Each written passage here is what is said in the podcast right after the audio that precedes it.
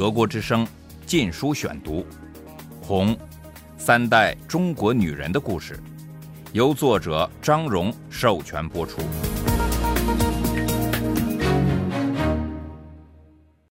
第二十三章：书读得越多越蠢。我当农民，也当赤脚医生。一九六九年六月至一九七一年。第二节。一九六九年十月，由于那年早些时间在中苏边界上发生的武装冲突，全国紧急战备疏散。各地革命委员会利用这个机会加速驱逐他们不要的人。东城区的五百多名干部被逐出成都，下放到西昌地区一个称为牛郎坝的偏远山乡。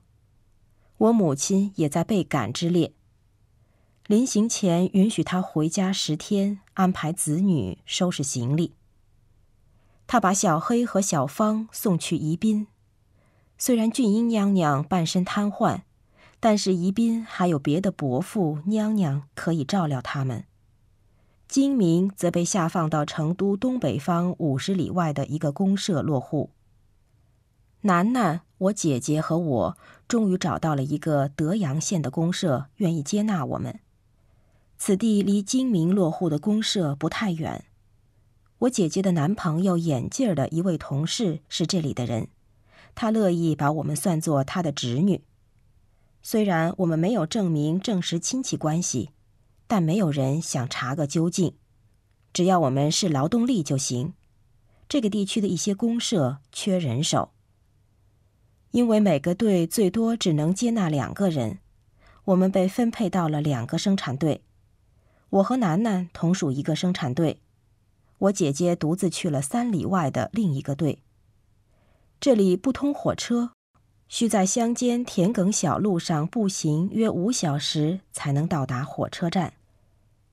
就这样，我家天南海北，七口人分散在六个地方。小黑倒很高兴离开成都，他正在读中学，用的语文教材是一些老师和公宣队员编的，里面有课文指名道姓谴责我父亲。小黑因此成了同学们歧视欺侮的对象。一九六九年初夏，他的学校被派往成都郊区农村帮忙收割麦子，男孩和女孩们分别在两间大仓库里打地铺。一到晚上，满天繁星的苍穹下，田埂小路上是一对对漫步的少年们。爱情的蓓蕾萌发了。我十四岁的弟弟爱上了同组的一位姑娘。几经踌躇后，他终于鼓足勇气，利用在田里割麦子的机会，很紧张地接近那个女孩，约他晚上出来散步。他低着头，什么也没说。小黑以为他默许了。那天夜晚，在迷人的月光下，小黑倚着干草堆。带着初恋的激动心情，焦急地等待意中人。突然一声口哨，一群班上的男孩子跳了出来，把他围在中央，像皮球似的推来嚷去，用粗话骂他，然后把一件外衣蒙在他的头上，拳打脚踢。小黑好不容易才逃脱，踉踉跄跄跑去敲一个老师住处的门，大声喊救命。老师开了门，一掌把他推了出来，说他管不了，不许小黑再打扰他。小黑不敢回住处，只好在干草堆里躲了一夜。这时他才明白是意中人叫来那些打手，他感到自己受了侮辱，一个走资派的儿子居然敢厚着脸皮向他求爱。回成都后，小黑向他的兄弟伙求援。他们来到他的学校走一转，耀武扬威一番，还牵着一只大狼狗。他们把带头打小黑的那个学生从教室里拖了出来，那人浑身发抖，脸色死灰。但在兄弟伙要动手教训他时，小黑发了怜悯心，要他的舵爷饶了那人。怜悯已成了一种陌生的概念，被看作是愚蠢的表现。结果，小黑受到变本加厉的欺负。他想再请他的兄弟伙帮忙，但是这些人对他说：“他们不会帮助一个瞎子。”到宜宾后，小黑对又要上学忧心忡忡，担心再受气。结果却大出他的意料。他甚至可以说是受到了热烈的欢迎。教师、管理学校的公宣队和学生们似乎都听说过我父亲，公开表示敬佩。小黑马上被另眼相看，学校里最漂亮的女孩子成了他的女朋友，甚至最霸道的男孩子都让他三分。小黑看得出来，尽管人人都知道我父亲现在倒了霉。知道二挺大权在握，但他在宜宾仍是个传奇英雄人物。在二挺统治下的宜宾，民众过着恐怖的生活，数以千计的人在武斗或私刑拷打下身残死去。我家的一位朋友侥幸逃生，当他的孩子到停尸房为他收尸时，发现他还有一口气。宜宾老百姓向往过安定的生活，渴望有一个不滥用权力的共产党干部。于是，怀旧的情绪全集中在我父亲当专员的五零年代初期。那是共产党最得人心的时期，他们刚取代了国民党，致力于建设，还没有发动一个接一个的政治运动，也还没有发生毛泽东人为的饥荒。在民间，我父亲和过去的时光等同起来了，成了与二挺对比鲜明的好官。德国之声《禁书选读》。由于父亲的缘故，小黑在宜宾过得很惬意。虽然他从学校里什么也没学到，新编教材除了毛泽东选集，就是《人民日报》社论。而且谁也管不了学生。毛泽东还没有收回他鄙视正规教育的最高指示。教师们和公宣队想要小黑帮忙维持秩序，但这里甚至我父亲的威望也无济于事。小黑渐渐被一些男孩子称为老师的走狗，有关他的流言蜚语传播开来。说他在街灯柱下搂抱他的女友，这在当时可是一种资产阶级罪恶。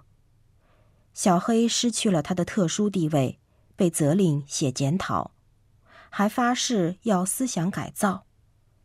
那姑娘的母亲到学校来大吵大闹，要学校送她女儿去做检查，证实女儿的贞操。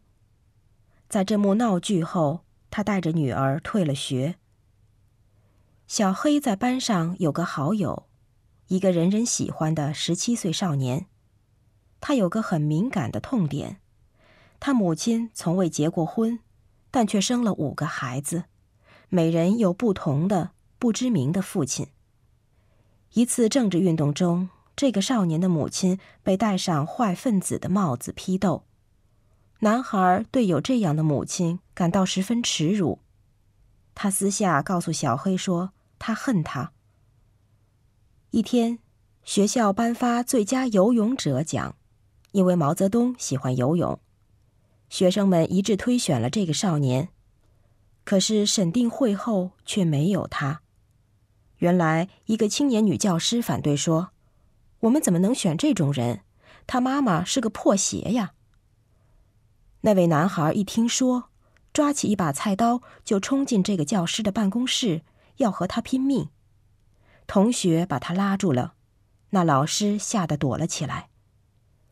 小黑看得出这件事使他的朋友受到很大的伤害，他第一次失声痛哭。晚上，小黑和一些同学来陪他。第二天，他不见了，直到后来尸体被冲上金沙江岸。投江之前。他先紧紧捆住了自己的双手。文化大革命的对象不是中国文化中的封建东西，封建道德反而与现代专制相得益彰。封建道德的罪人，现在变成了政治上的牺牲品。我的德阳新公社是一片丘陵，小山上长着灌木丛和桉树，大部分的农田都是良田，一年两季收获。一季小麦，一季水稻，也大量栽种蔬菜、油菜籽、番薯。来此地对我是个解脱，我不必爬山了，可以正常呼吸，不必整天都气喘吁吁了。我一点儿也不在乎这里老得走狭窄泥泞的田埂小路，我总是走得摇摇晃晃的，不时一屁股滑坐在地上。有时在摔倒前，我本能的一把去抓前面的人，结果总把楠楠一掌推倒在田里。我也不在意另一种危险，走夜路可能会被狗咬伤，有些狗还有狂犬病。刚到时，我们住在猪圈旁边，晚上在猪的哼哧哼哧声、蚊的哀诉声和狗的叫声组成的交响乐中睡着。房间里总有股猪粪臭，蚊香味儿。不久，生产队为我和楠楠盖了一所小屋子，有两个房间，在一块过去取土造砖的泥地上。这块地比一埂之隔的稻田还低。春季和夏天，当稻田灌上水后，或一场大雨之后，房间里的泥巴地就变成沼泽。我和楠楠只得脱下鞋子。挽上裤脚趟着泥水在屋里走来走去。幸好我们两人合睡的双人床床脚高，使我们可以在泥水的两尺之上睡觉。上床前，我们把一盆清水放在一张板凳上洗脚。生活在这样潮湿的环境中，我的骨头肌肉老是酸痛。但是小屋也不是没有乐趣。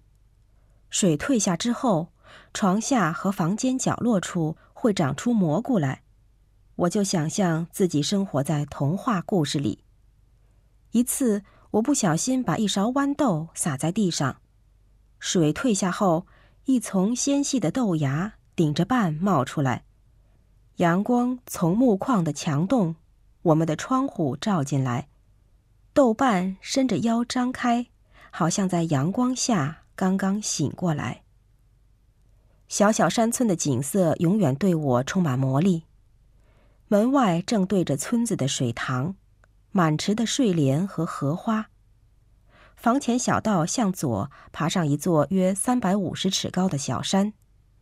太阳在山背后，在黑色的岩石群中落下。天黑之前，银色的薄雾轻轻悬浮在山脚下的田野上。男人、女人和孩子们在一天劳动后，乘着暮色回家。他们挑着筐，扛着锄，拿着镰刀，看上去就像在云中飘。他们的狗摇头摆尾的跑出来接他们，在主人的周围欢跳。炊烟从草屋顶上冉冉上升，木水桶碰着石头井沿，咔嗒咔嗒的响。人们在挑水、点火、做晚饭了。竹丛旁是高声交谈的人群，男人们蹲着，一口口吸着细长的旱烟杆；女人们既不吸烟，也不蹲着闲谈，因为传统认为女人这样做有失体统。而革命的中国，没有人提出要改变这类风俗。德国之声。禁书选读，《红三代中国女人的故事》，由作者张荣授权播出。